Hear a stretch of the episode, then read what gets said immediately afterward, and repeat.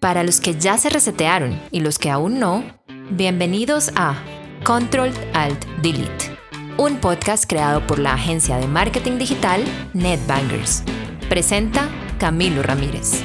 Hola a todos, bienvenidos a un episodio más de Control Alt Delete.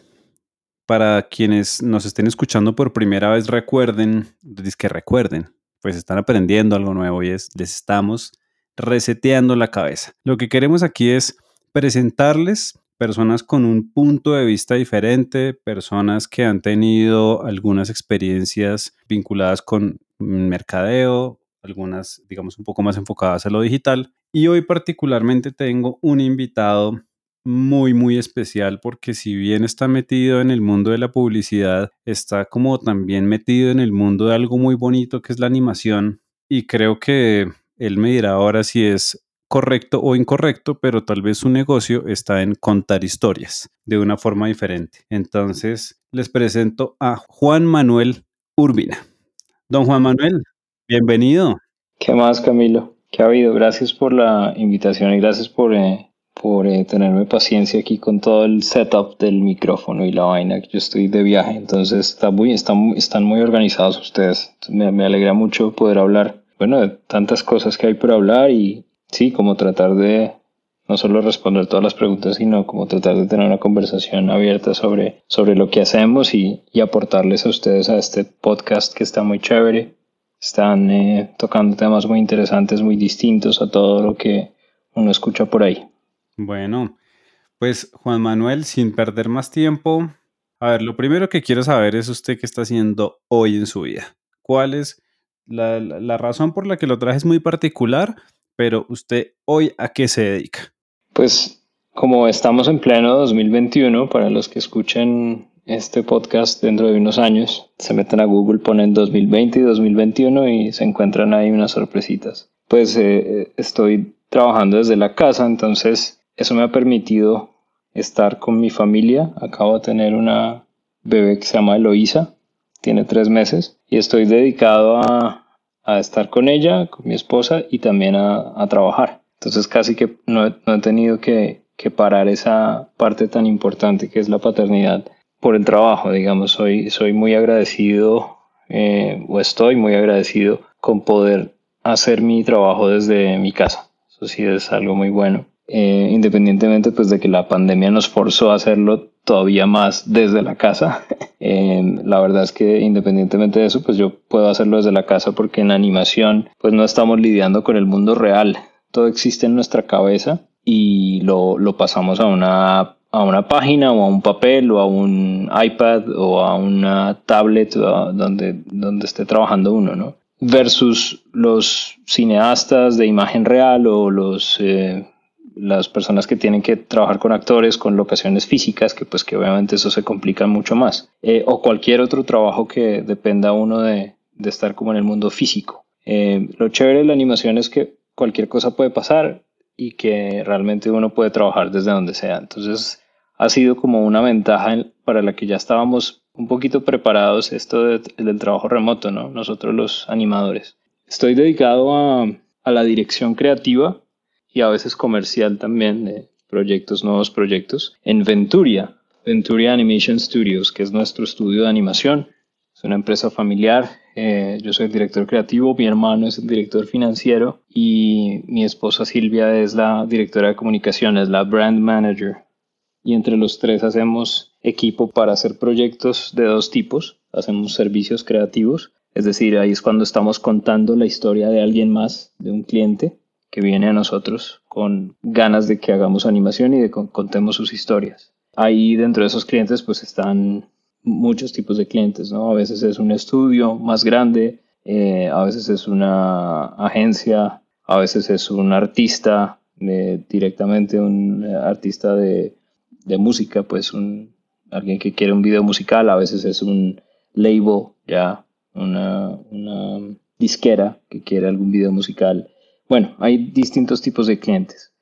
Eh, y ahí es los servicios creativos lo que más estamos haciendo. Y estamos comenzando la, segunda división de la modelo de negocio nuestro, que son los contenidos originales. que hacia allá es a donde vamos al futuro y es cuando estamos contando no la historia de alguien más, sino una historia nuestra, una historia propia.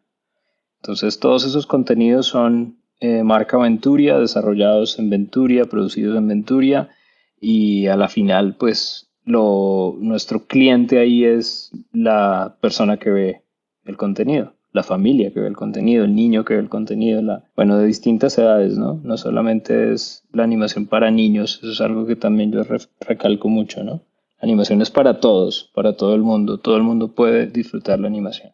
Entonces a eso estoy dedicado ahorita, tenemos varios proyectos de ambos tipos, por ahí de vez en cuando hago cosas, digamos, personales, pero pero son como muy esporádicas y dentro de esas cosas que a veces hago a título personal están consultorías. Ahorita estoy con una que es algo muy importante profesionalmente y algo muy importante además para la industria y para el país y es eh, estoy de consultor, bueno, soy uno de los consultores colombianos en Encanto.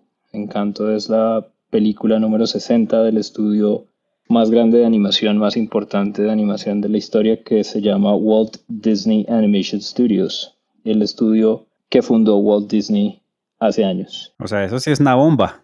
Esa es la noticia bomba del podcast, o sea, la primicia absoluta. Esa es, la, esa es, esa es una primicia primiciosa, porque pues apenas la semana pasada lanzaron el trailer Em, y apenas la semana pasada, bueno, hace unos días realmente, muy, muy fresquito, Disney me, me autorizó a, identificarme pues, como uno de los consultores. No podemos hablar mucho más porque obviamente pues queremos que, que la película que se estrena en noviembre, como más cerca la película, poder hablar y poderla promocionar. Entonces estamos como guardando esos cartuchos y obviamente Disney, como la gran compañía que es y pues muy profesionales, nos han pedido silencio, no hablar nada más de, la película. Tengo al pato Donald viviendo enfrente de mi casa y, Mickey Mouse también a veces me hace señas con el guante, me están apuntando con un rifle, con un sniper. Ahí yo a veces siento el, el puntico láser en el pecho. la presión. En este momento están ahí, asomados. Como, ¿qué es lo que vas a decir acerca de la película? Me interesa mucho. Si detrás de unas matas veo dos orejas negras. No, eh, el cuento es que obviamente pues más allá de los contratos de confidencialidad que uno cuenta y demás, uno igual no quiere contarle nada a la gente porque se le tira a uno la sorpresa de, esta bellísima producción. O sea, esto no, esto es una cosa impresionante, es una cosa realmente muy bien hecha, muy bien investigada, es, es hecho como con mucho cariño, ¿sabe? Sí, sí, sí, eso sí lo puedo decir. Y pues es una vaina demasiado, demasiado, yo recalco, importante para, para el país eh, en general. O sea, Disney es una empresa que llega a todas partes, o sea, ya están hasta en Marte. Si en Marte hay teatros, allá están pasando las películas de Disney. Entonces el hecho de que haya una película que hable de la cultura colombiana, del folclore, de una manera tan bonita, tan positiva, pues eso es buenísimo, ¿no? Espero que podamos hacer un podcast ya más adelante sobre eso, únicamente. Espero que nos dé la primicia cuando pueda hablar. Que nos cuente el final de la película para tirárselo a todo el mundo. Como no escuches este podcast, sino A mí, a mí me pasó esa vaina con, eh, con Coco, ¿sabe? Yo que Coco es espectacular. Eh, yo no voy a decir nada aquí en el podcast porque igual hay mucha gente que todavía no se la ha visto, pero me puse ahí a Instagramear, de pendejo, me puse a... y, pum, un tipo, además la gente que hace eso se debería morir de yo no sé de qué, o sea, la gente que escribe, que se toma el trabajo de escribir solamente el spoiler y dar enter y salir, como dar post, dar avioncito de papel o lo que sea que tenga Instagram como send. Se ganaron el infierno.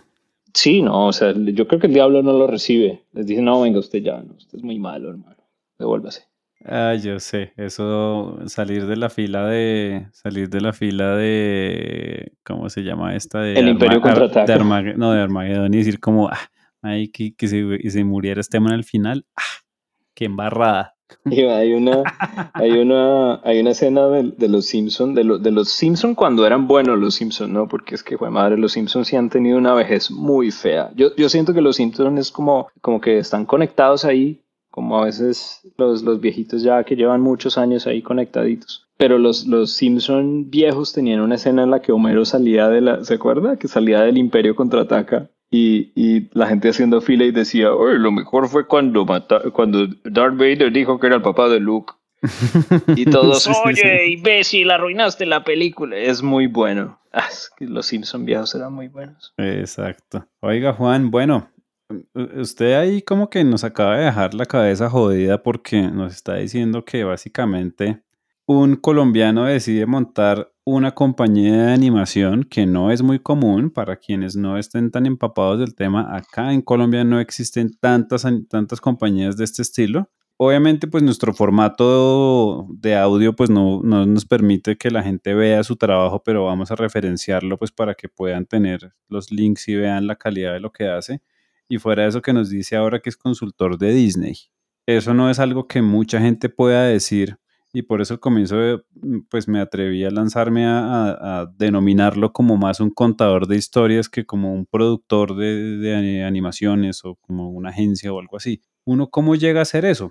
Para, quien, para quienes nos estén escuchando, yo conozco a Juan hace muchos años, estudiamos en el mismo colegio, o sea, esto es como eh, épocas dinosauricas, pero muy adelante de la vida me enteré que tenía un estudio de animación y que estaba en eso, estudiamos como en un colegio lo más nerdo posible, lo más ingenieril posible y resultó trabajando en una industria muy distinta. ¿Uno cómo llega a eso? ¿Qué, qué falló? ¿Qué falló? Que no se volvió un ingeniero.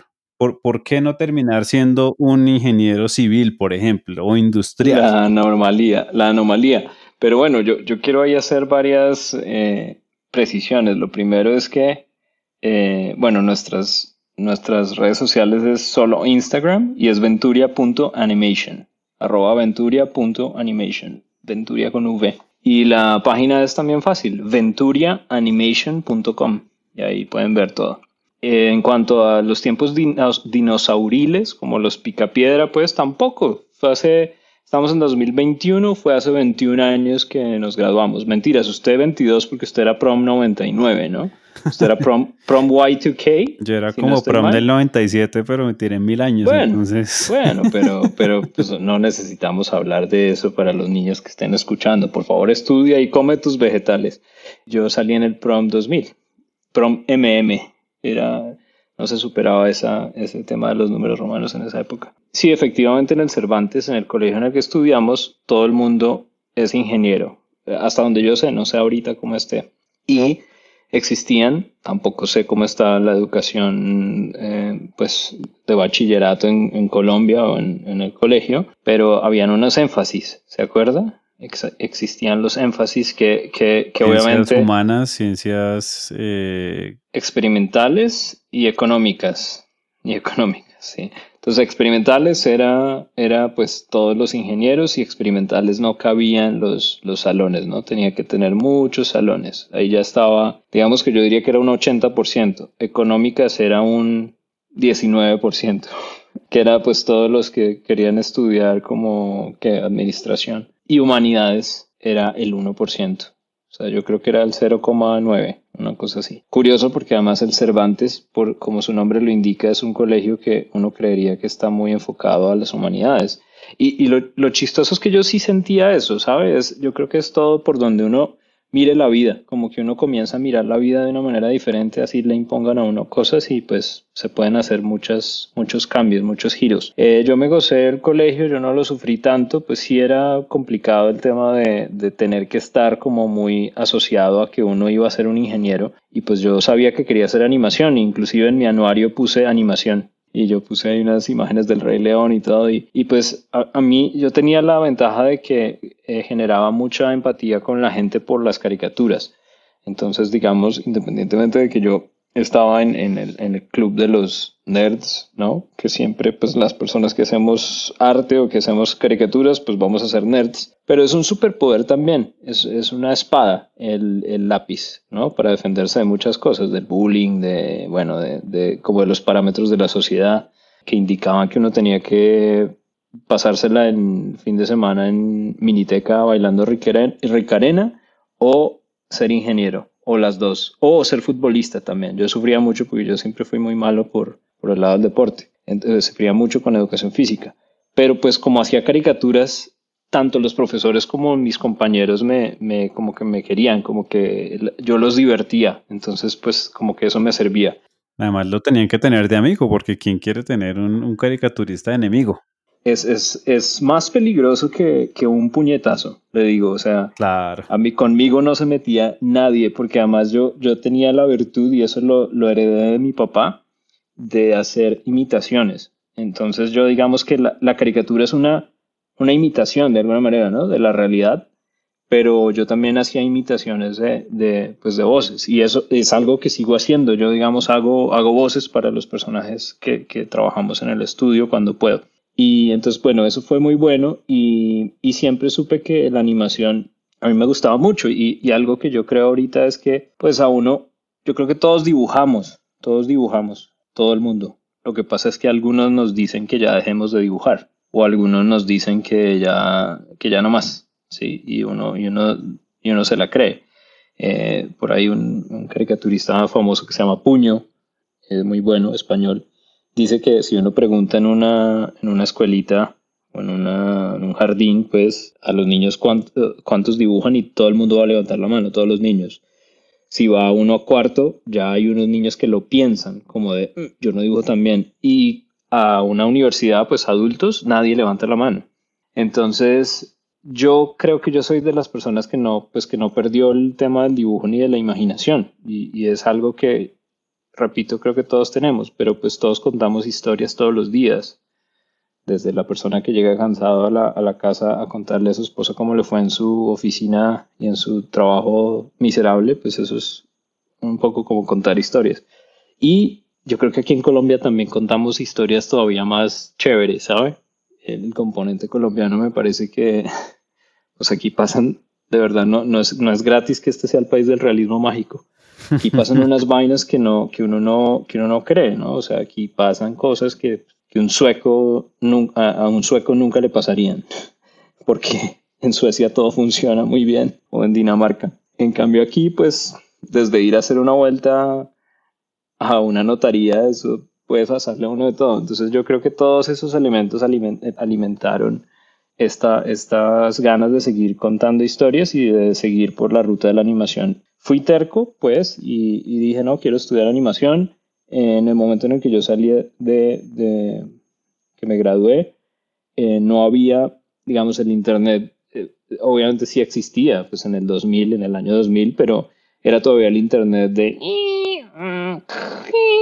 Sí, de no levantar el teléfono porque le, le, daña la descarga de la foto. ¿Y eso qué significa? No solo la velocidad del Internet, sino pues la cantidad de información que había subida no era tanto. O sea, usted ahorita encuentra todo muy fácil. En el bolsillo uno tiene el celular. En esa época no era tan fácil encontrar escuelas de animación en el exterior.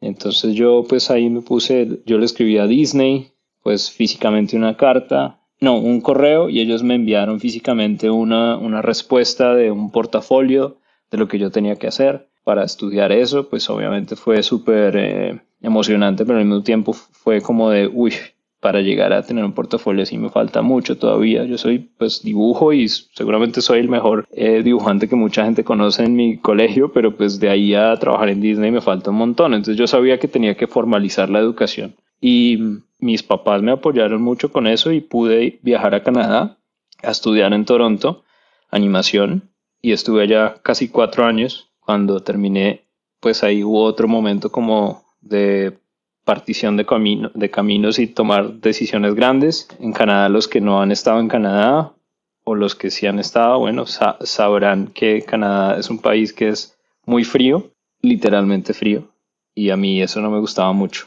Como que quejarte era uno estar tanto tiempo al año con frío. Viniendo además de una tierra como esta, ¿no? Pues en la que si bien hace frío, usted se mueve a Melgar y ya no tiene más frío. Exacto, no, y pues uno es rolo y en Bogotá hace frío y ya, y Bogotá le dicen la nevera ya, y la cosa, mi amigo costeño, pero, pero pues Bogotá no hace frío con, con respecto a Toronto, ni tampoco los días son cortos y eso. Y yo decía, bueno, lo otro es que eh, aquí hay mucho trabajo, pero solamente voy a ser como una, una pieza de, de un rompecabezas muy grande, pero no creo que yo llegue a tomar decisiones sobre el tipo de historias que puedo contar, porque pues me, me falta mucho. Yo veía las personas que dirigían, y yo hice ese ejercicio, que dirigían en ese momento, en 2004, que yo me gradué, los que dirigían películas animadas, Camilo, y eran manes de cincuenta y pico, sesenta años, canosos. Yo decía, pues en ese momento... Le falta una vida para llegar allá. Pues sí, me falta mucho y como que eran gente que había estado toda la vida trabajando en Disney o en Warner Brothers y ya la época ahorita es muy distinta, ¿no? Ahorita estamos hablando, pero yo estoy contándolo así como en... Entonces dije, no, pues es preferible irme a Colombia a probar suerte, que en Colombia no hay nada. Mentira, sí habían cosas, o sea, aquí en Colombia sí había, pero pues no había nada comparado a lo que hay ahora.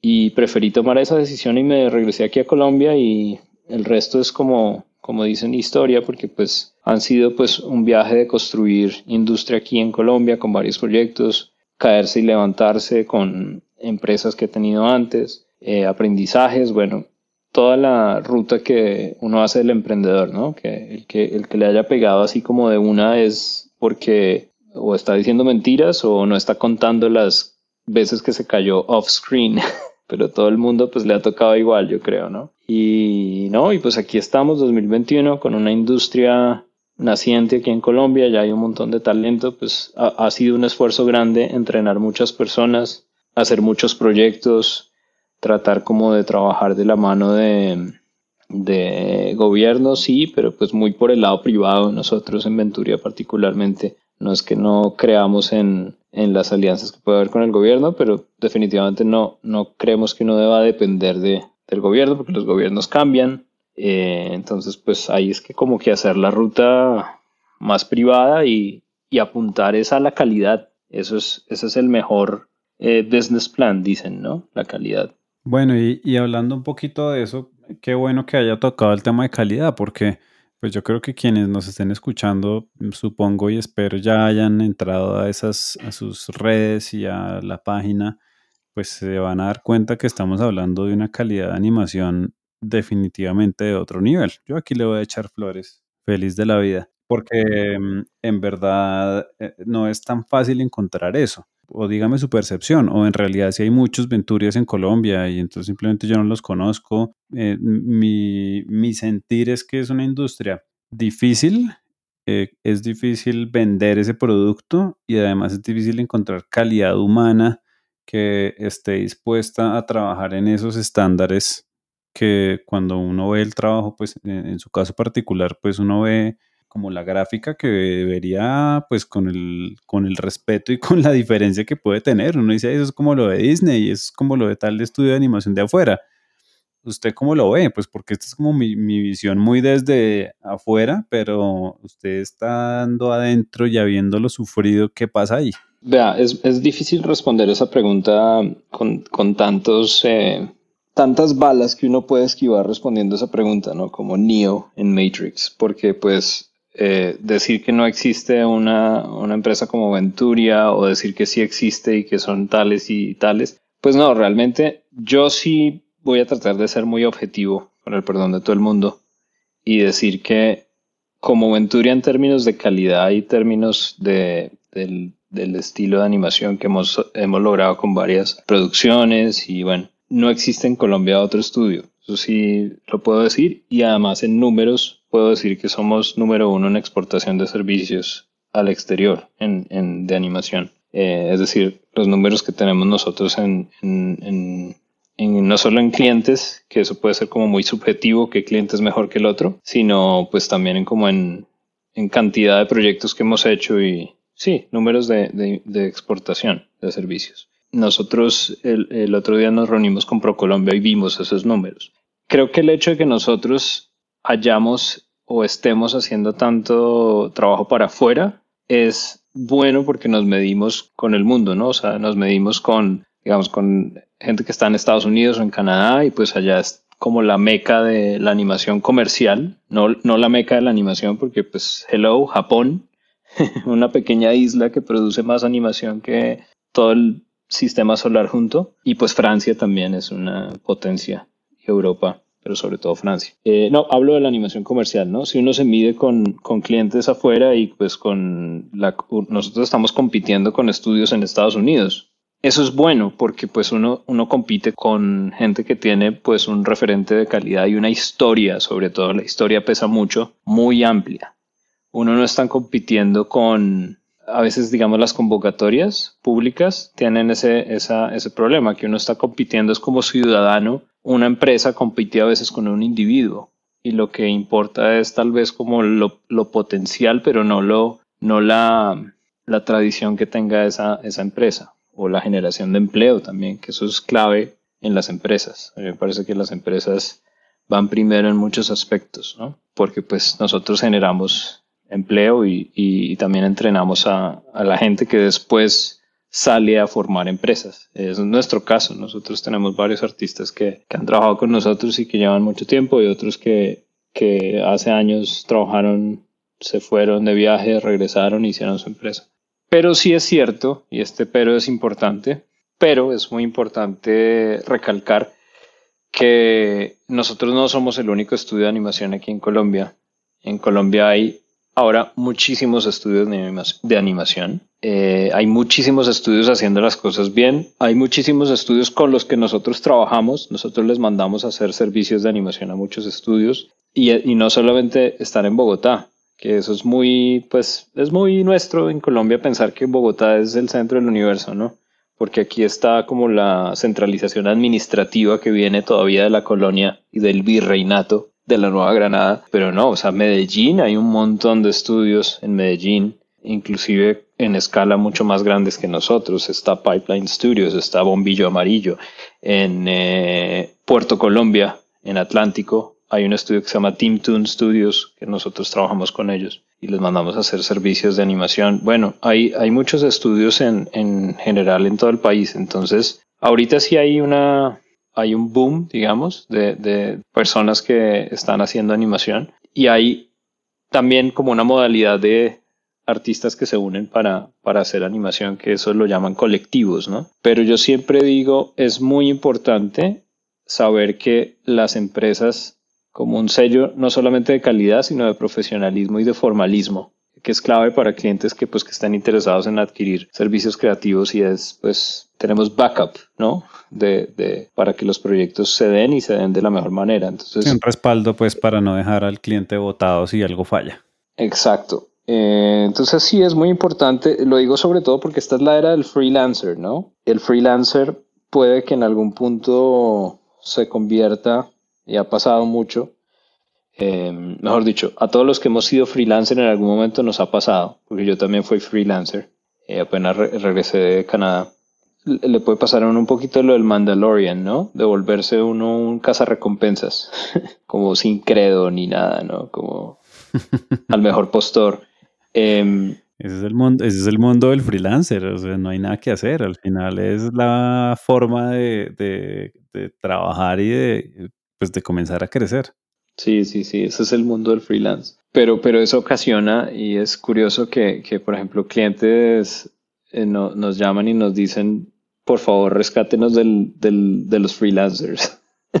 Necesitamos una empresa eh, seria con X cantidad de equipo, que sea el equipo de esa empresa, que tengan equipos además, que no se vayan a colgar eh, y que nos entreguen esto de, de, de pe a pa y que nosotros podamos hacerle seguimiento diario y no que un día, dos días no me responden y después sí me responden porque estaba en el veterinario del gato o porque ese día pasó derecho y el otro día durmió lo que no había dormido el día anterior. ¿Sí me entiende? Entonces es el, el tema freelance es difícil en lo que nosotros hacemos mucho y, hemos visto ahorita que la pandemia ha explotado mucho eso, ¿no?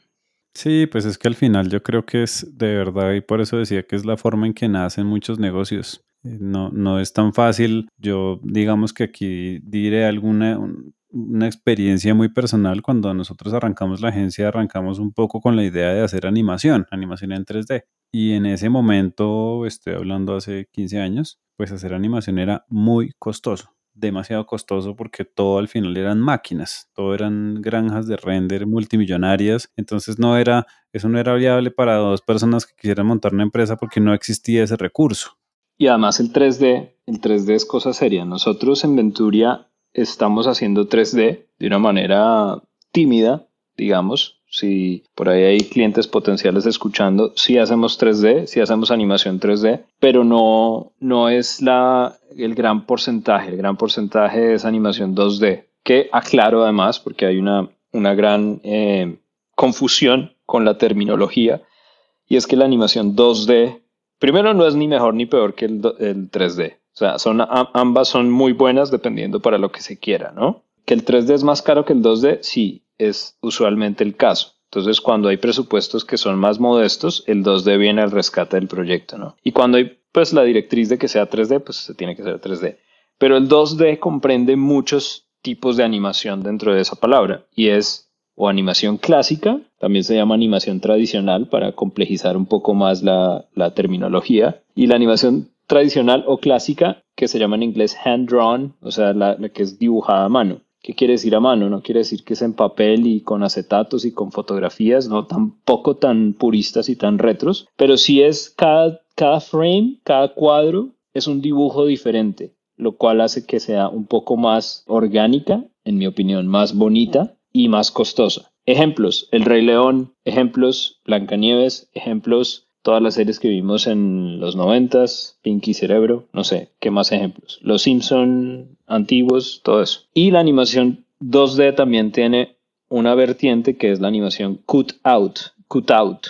Y es animación que es prácticamente como una marioneta eh, en un programa pues digital, puede ser Flash, After Effects, lo que sea. Y ahí cada frame, cada dibujo es mucho más económico porque no, no es nuevo cada dibujo, sino es como mover una marioneta. Entonces uno se ahorra un montón de trabajo y un montón de dibujos y por eso es más económica. Pero ambas son 2D, fíjese. Entonces, a veces cuando llegan clientes a decirle a uno, no, es que es algo sencillito, es algo 2D, pues uno tiene que preguntar qué tipo de animación.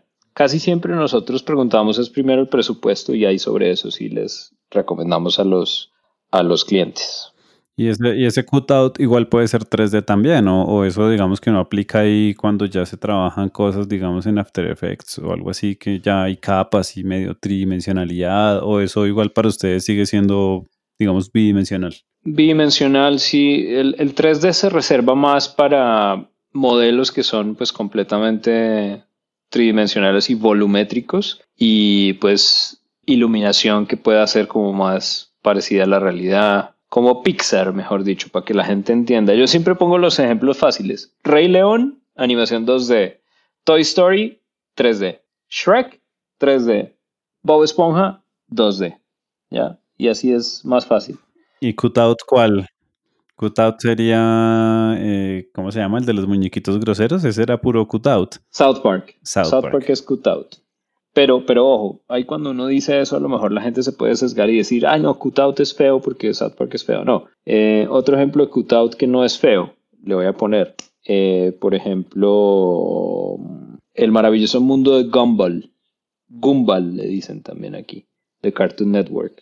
Eh, eso es cutout. Es muy bueno, ¿no? Muy bueno. Hay, muchas series que son cutout y uno se da cuenta, pues como su nombre lo indica, cutout es como si fueran como recorticos y son como marionetas de recortes, ¿no? Vendían unos muñecos, ¿se acuerda? Que, que uno movía como con unas como con unas bisagritas que tenían y eran de cartón, ¿se acuerda? Sí, sí, sí. Juguetes que nunca volverán. Esos juguetes de, nuestra, de nuestra época. De la yes. De la yes. Cosas tan lindas ya, lo, lo, lo análogo, ¿no? Que son, eso no jamás volverá con los teléfonos móviles, ¿saben? Entonces esos son los tipos de animación, pues obviamente hay más, que hay una tercera vertiente grande que es el stop motion, que no lo podemos dejar de lado y es, esas sí son marionetas físicas, como la, la mal llamada claymation, como de muñecos de plastilina animados. Digo mal llamado porque no, no siempre el stop motion es con plastilina, pero para que me entiendan también, términos eh, fáciles de entender, es como animación con plastilina. Ese es el stop motion. Bueno, y ustedes están en el universo entonces de 2D y de un poco de 3D. Están como en ese... Y, y hemos hecho stop motion, hemos hecho stop motion, pero como ustedes se pueden imaginar es muy artesanal y es para proyectos muy, muy específicos. Digamos que es muy raro que llegue un cliente con un requerimiento de stop motion, pero para que lo chequeen hicimos una colaboración el año pasado para un video musical muy chévere de un artista que se llama Ghost Main. Se escribe como Ghost, eh, como fantasma en inglés. Ghost Main, Ghost Mane se escribe. Es un no sé qué género, es eh, pesadillesco, música pesadillesca. Es como un. es como si Bad Bunny y Marilyn Manson tuvieran un hijo. Ahí, ahí ya les pongo literalmente. Eso no suena tan bien, ¿no? La idea es animar, la idea es animar a la gente. no, no, no pero, no, pero su música es muy interesante, sin molestar. Pues no, no es el tipo de música que yo escucharía para, para estar relajado un día, porque es pesadillesco, pero estéticamente tiene una apuesta muy, muy interesante. Entonces ellos querían que hiciéramos, eh, nuestro cliente ni siquiera fue el, Ghost, el mismo Ghost Main, sino nuestro cliente fue un estudio de stop motion en Los Ángeles que se llama Estudio Linguini, así Linguini como el personaje de Ratatouille. Muy chévere. Y ellos hicieron todo el stop motion eh, de una versión animada del artista de Ghost Main que estaba viéndose a sí mismo en una televisión, pero lo que aparecía dentro de la televisión querían que se viera distinto del, del mundo, entre comillas, real, que es lo que estábamos viendo en el stop motion. Entonces lo hicimos en 2D. ¿Me explico? Entonces todo lo que él ve en la televisión es 2D y es en estilo de las animaciones de los años 20. Esas animaciones que siempre tenían guantes y no se quedaban quietos los personajes, como en blanco y negro. Sí, sí. Em, como los cortos de Mickey Mouse viejos de, de, los años 20. Entonces, ahí hicimos una colaboración muy chévere. Vean el video, el video se llama AI, como AI, como inteligencia artificial, Artificial Intelligence. Veanlo, es una berraquera. Ganó unos premios en, en un festival de videos musicales en Alemania. Estuvo muy chévere ese proyecto. Fue algo muy raro, muy raro, la verdad. Bueno, Juan, y ahora hablemos un poquito de lo que ha pasado con Venturi y sus proyectos. Pues yo obviamente me sé la historia porque usted me la ha ido contando con el pasar de los años, pero interesante contarle un poco a la gente, digamos, acá hay unos, hay unos proyectos como estos de videos musicales, pero sé que hay otros proyectos muy interesantes que han hecho que son enfocados más en educación y es bien interesante entender la animación como un, digamos, no sé, como un canal de comunicación, de, de, ideas, de, para enseñar a los niños, a los adultos. ¿Qué han hecho de eso? ¿Cuáles son esos proyectos que han estado en esa línea? La animación es una, es una herramienta muy chévere para comunicar. Creo que es de las grandes herramientas para comunicar. ¿Por qué? Porque resulta que la animación, cuando uno está viendo animación, primero que todo, todos tenemos una conexión con la animación porque todos crecimos viendo animación, ¿correcto? O sea, a menos que una, haya una persona ahorita que tenga 120 años, que ya creo que es un porcentaje bien pequeño de la población, que no existían los dibujos animados cuando esa persona era niña, pero pues a todo el mundo ya le tocó animación todas las personas del planeta. Entonces todo el mundo tiene una conexión con la animación en el corazón y pues es nostálgico, ¿no? Y eso es bueno, porque eso es algo que la animación explota al primer momento que la gente ve algo animado. Y lo otro es que cuando uno está viendo animación, uno baja, las, baja los guantes, baja la guardia. Entonces el mensaje cuando la gente baja la guardia entra directico. Y ese mensaje pueden ser muchas cosas, pueden ser un producto, si es una publicidad, o puede ser un mensaje educativo, como lo que usted acaba de decir. Nosotros hicimos eh, varios videos educativos, me parece que el año pasado, con la pandemia, como que perdí un año. A veces siento que estamos en el año anterior. Sí, el año pasado hicimos varios eh, para un cliente en España que se llama Educaline, hicimos varios videos eh, educativos y solemos hacer videos educativos muy sencillos, ¿no? Porque pues obviamente los presupuestos varían. Uno no, pues uno usualmente para un video animado educativo, pues no, no es como un gran show como por ejemplo el video que les acabo de contar o animado o cosas que hemos hecho para Netflix. Bueno, son presupuestos y complejidades diferentes. Pero, pero sí, la animación tiene esa, esa virtud de que es una excelente herramienta de comunicación. Número uno, la animación hay tres cosas importantes de eso, de, comunicar con animación. Y son, uno, en animación creamos todo de ceros. Eso parece como obvio, pero no es tan obvio. A mí me gusta explicarlo de la siguiente manera, y es, pues cuando uno va a grabar con un actor, el actor ya existe. No solo existe físicamente, sino que tiene una historia de otras cosas en las que ese actor ha participado, exactamente. Entonces, por ejemplo, House of Cards, para los que han visto House of Cards, que fue tremenda serie, pero uno ya no le dan ganas de verla porque pues Kevin Spacey ya no está. ¿Y por qué no está? Porque el man hizo unas cosas como, como mal. Entonces fíjese que se tiró el, el contenido, Kevin Spacey. Pero Homero Simpson nunca la va a embarrar. Y si la embarra es porque los escritores quisieron que la embarre. ¿Me explico? Entonces, el hecho de que nosotros creemos todo desde cero en animación hace que el mensaje que uno quiera comunicar esté supremamente controlado. Lo segundo es que la animación destila la realidad que vemos. Es decir, hay una frase muy bonita de, un, de, un, director de animación que se llama Brad Bird. Él dirigió Los Increíbles y Ratatouille, como para que le quede ahí duda de si el hombre es bueno o no. Y el man dice que las caricaturas que hacía un caricaturista que se llama Al Hirschfeld, las caricaturas que hacía de las celebridades de Hollywood de los años 20 y 30 de, de la era dorada de Hollywood se parecían más a la persona que las fotografías porque las fotografías a veces como que capturaban al man posando, lo que sea, pero la caricatura en cambio destilaba, porque era un buen caricaturista además, destilaba como la esencia y el flow de esa persona. Decían que se parecía más un dibujo de Frank Sinatra a Frank Sinatra que el mismo Frank Sinatra. Entonces, eh, la caricatura y la animación pueden hacer que esa realidad se como que se estilice y se muestre todavía más como más concentrada, es como un perfume muy, muy, muy concentrado.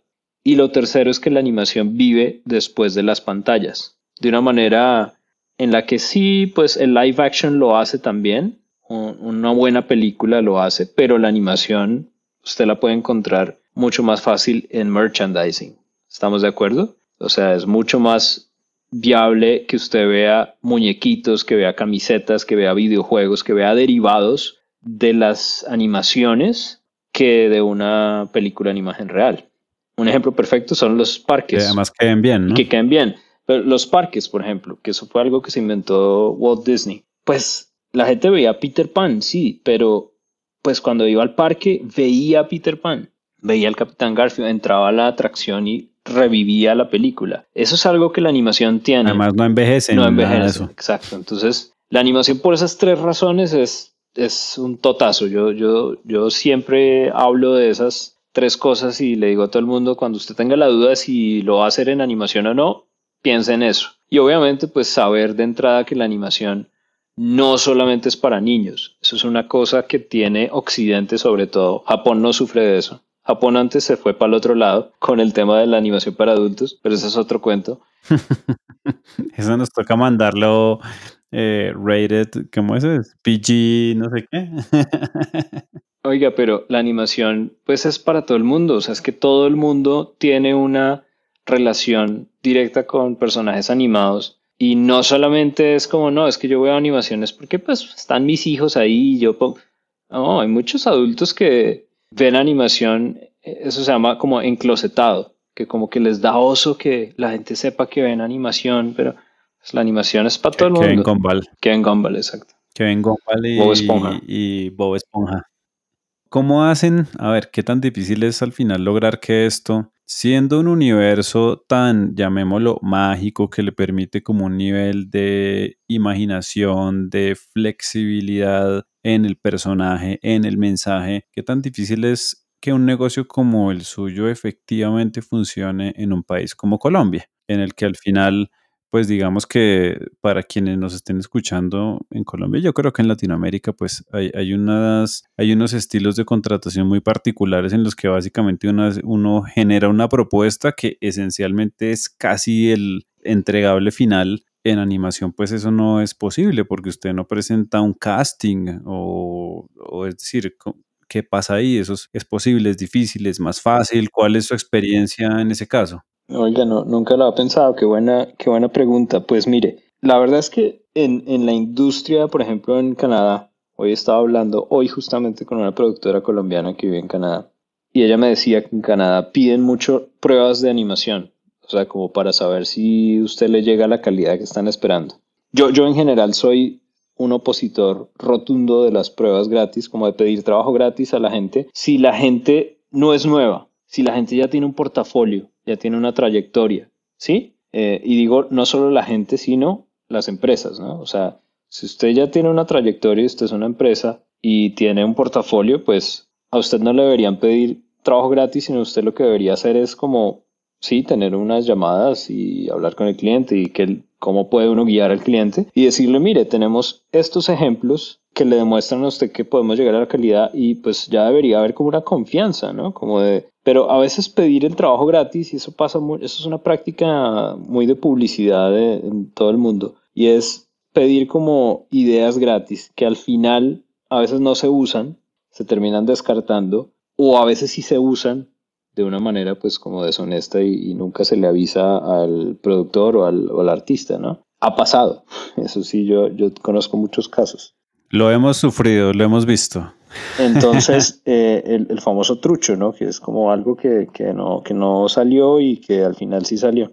En nuestro caso de animación, pues es, es casi imposible generar trabajo gratis en animación porque, o sea, eso sí sería el colmo, el que esté haciendo trabajo gratis, ¿no? Porque pues uno no puede generar muchos dibujos, muchos fondos, o sea, la animación es muy laboriosa, entonces pues hacerlo gratis no se puede. Pero a veces sí se piden como como pitch, ¿no? Como, como imágenes estáticas.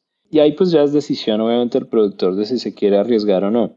A mí me parece que para la gente que está comenzando, artistas o empresas, me parece normal que les pidan eso, porque ustedes no tienen un, un portafolio.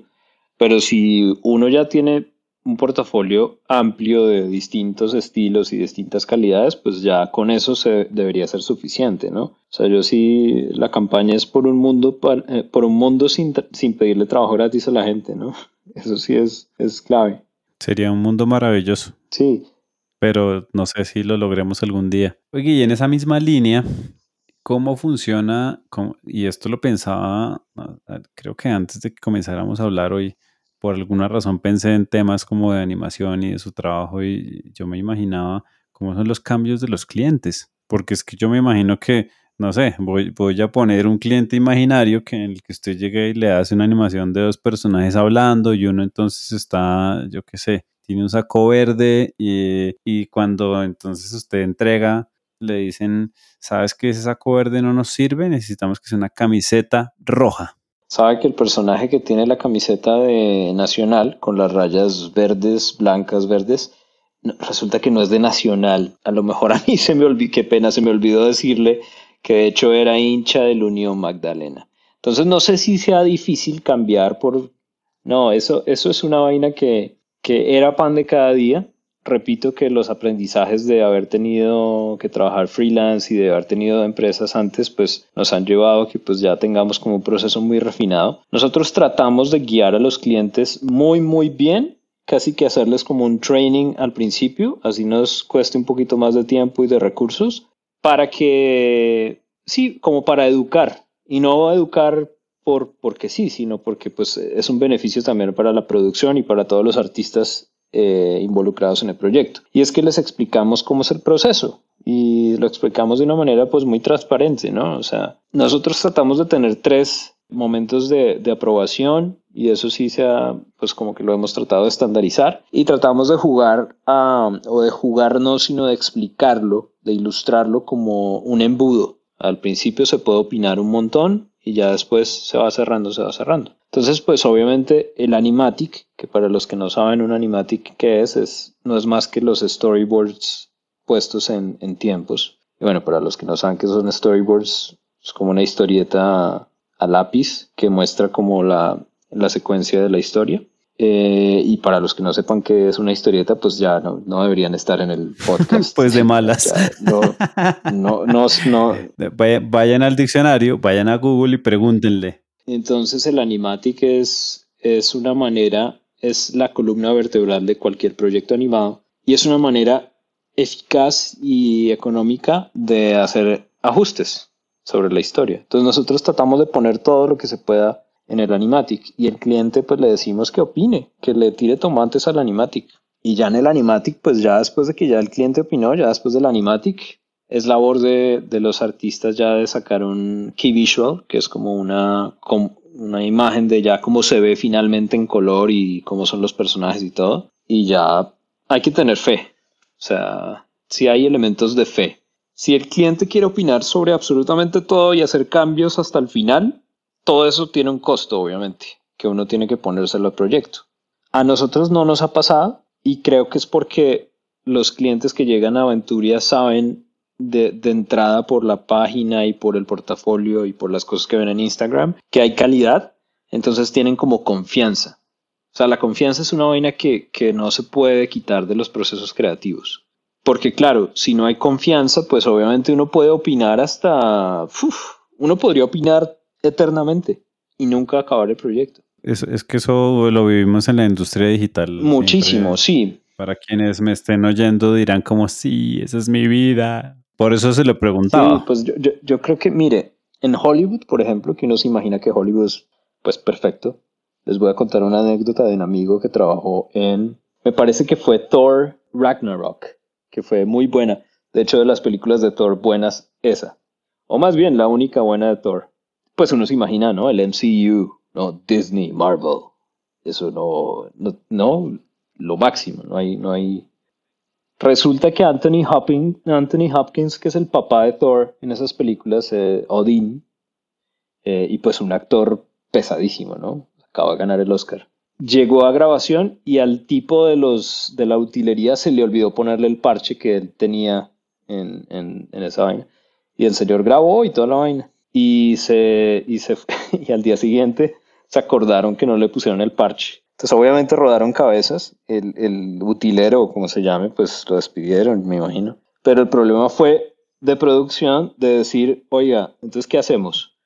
hay que volver a llamar a Sir Anthony Hopkins para que grabe esta vaina. Y pusieron en una balanza cuánto valía el día de grabación de Anthony Hopkins y cuánto valía digitalmente poner frame by frame el parche. Era más barato ponerlo frame by frame. Y entonces mi amigo fue parte del el crew que puso. Literalmente de ese parche. Él hizo parte del parche. Exactamente. No, no pudo haber quedado mejor el, el pan. Él hizo parte de ese parche.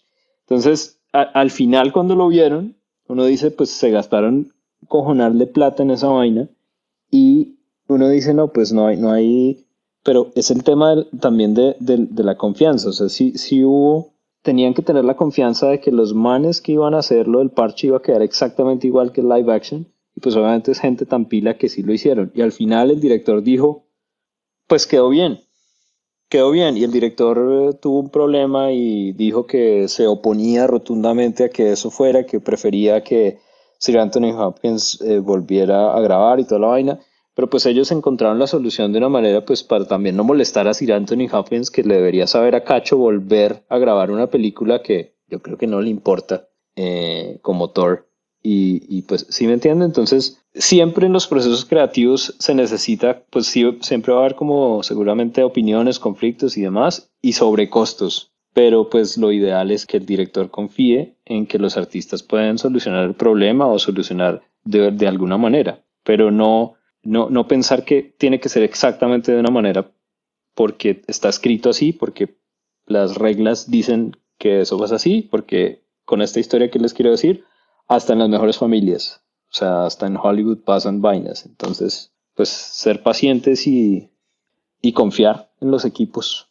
Bueno, eso, eso, está muy bien porque, pues, para, para los clientes, para las personas de las marcas que nos estén escuchando, pues tener eso en cuenta, que no, no puede ser visto como cualquier otro proyecto en el que se hacen cambios, pues, no sé, como un post de Facebook o cualquier cosa de ese estilo que, que no debería cambiarse, pero pues en este caso es porque saldría muy caro cambiarse. Juan, de los, yo creo que acá hay algo que es bien, bien interesante que lo hablemos. Ahí ya nos toca medio brevemente porque ya vamos un poco largos, pero ¿dónde ha estado, dónde ha estado Venturia? Yo sé que ustedes han estado en Netflix, sé que han hecho series que tienen series propias muy interesantes. ¿Qué nos puede contar de eso? Nosotros hemos trabajado ya con varios clientes que, que podemos poner ahí en la, en la página, en el brochure, en, la, en el resumen y son, bueno, Netflix, HBO, eh, Discovery, Disney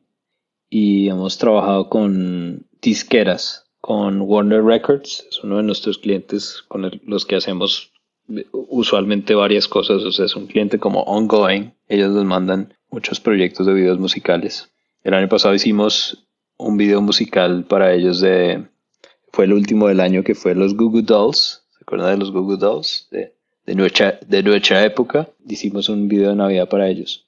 Y digamos disqueras, ¿no? Entonces, Universal también. Y de proyectos propios, no puedo hablar mucho de, de, de los proyectos que no hemos lanzado porque tratamos también como de hacer esa práctica que es una muy buena práctica de la confidencialidad, no nos gusta publicar las cosas antes de tiempo, nos gusta mantener también como el misterio, el momentum, eso es charity. Pero tenemos varios proyectos hablando con pues con los grandes streamers de, que son pues como los grandes clientes ahorita y son proyectos que van a ser marca o sea que van a ser nuestros, dirigidos por nosotros, producidos aquí en Colombia y apenas tengamos pues ya la primicia también chévere contarles. Les puedo adelantar que algunos de los proyectos son inspirados en Colombia también, o sea, hay mucho, hay mucho, el ADN colombiano sigue estando presente. Hay otros que tienen que ver más como con la aventura, que pues Venturia tiene su nombre eh, gracias a la palabra aventura, porque pues finalmente hacer animación es una aventura, es toda una aventura.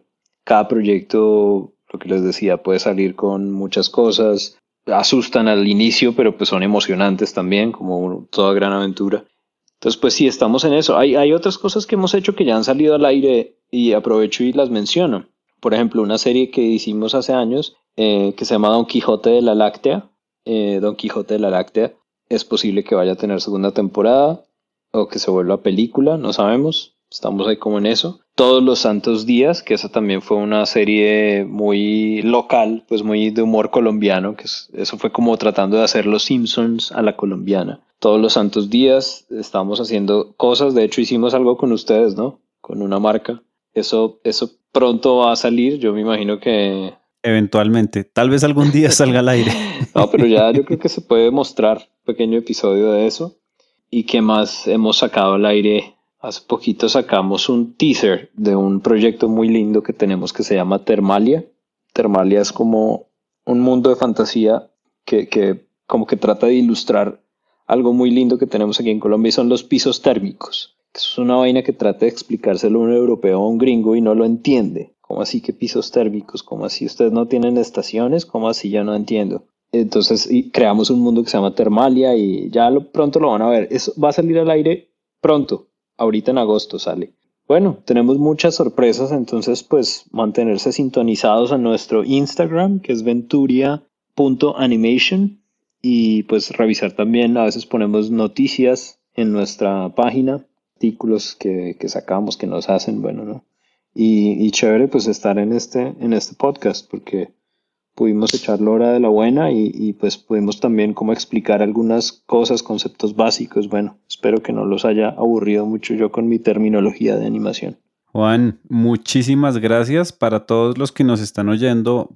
estamos anexando en la descripción de este capítulo, ya sea si nos están escuchando por Spotify o por Apple Podcast o por Google Podcast o por cualquiera de las como 11 o 12 plataformas de podcast que hay, estamos en todas. Eh, vamos a dejar un link en el que hacemos, en el que ustedes van a llegar a un artículo que hicimos, digamos, no resumiendo esto, sino más bien como dando información adicional. Vamos a embeber algunos de los contenidos que ha hecho Venturia y yo creo que más adelante vamos a estar hablando de nuevo con Juan Manuel para que nos dé más primicias de este tema de Disney que yo creo que a todos nos está sonando mucho. Es, además es la moda en LinkedIn, ¿no? Todo el mundo está hablando de de la película de Disney, nada, ya, ya ahora todos los memes son de eso y del presidente. Entonces yo creo que eso está muy, muy, pues lo, vamos a esperar con muchas ansias. Juan, ¿usted qué mensaje le deja a la gente que está comenzando a trabajar en el negocio de animación o a los clientes que están interesados de pronto en entrar a ese, a ese universo y como a, a dejarse cautivar con esto? ¿Cuál puede ser ese mensaje? Bueno, a los clientes que crean y entiendan que la animación es una herramienta para comunicar la berraca. O sea, animación es muy, muy buena herramienta, muy buena decisión, porque el mensaje que quieran comunicar o lo que quieran también promover o promocionar, pues va a tener mejor chance a través de una buena animación, no cualquiera, una buena animación, porque las audiencias les encanta la animación, comprobadísimo. Entonces, crean en eso y apuéstenle a la animación. Que hay además muchos estilos y muchas cosas por explorar y muy chévere además que, que lo hagan por ese lado. Y para las personas que están comenzando en animación, ya sea como artistas independientes o como empresas, me parece que hay que respetar la historia, es lo primero. Es decir, saber qué es lo que vino antes de uno, o sea, estudiar a los grandes como Chuck Jones, como Walt Disney, como Ana Barbera, como Miyazaki, para los que les gusta el anime, uh, Osamu Tezuka. O sea, estudiar es muy importante. Yo tuve la oportunidad de estudiar afuera y regresar a Colombia. Eso no es algo que todo el mundo pueda hacer. He visto muchos autodidactas en, en, Colombia y eso es igual válido porque pues ellos mismos se instruyeron y aprendieron, pero pues lo hicieron. Lo que no recomiendo es no estudiar y no respetar la historia, porque de esa manera, o sea, uno no va a alcanzar la calidad que es a lo que todos queremos llegar. Entonces ese sería mi primer consejo. Y lo segundo, justamente buscar eso, buscar que las cosas sean de calidad. Y si hay muchas empresas que crean en lo mismo, que crean en la calidad, vamos a tener una industria súper potente. Le vamos a poder competir a Japón, le vamos a poder competir a Francia, a Estados Unidos y a Canadá. Pero si no hay muchas empresas que crean en lo mismo y si hay solo algunas que estamos apostándole la calidad y otras simplemente quieren es como ganarse la convocatoria y hacer cualquier cosa o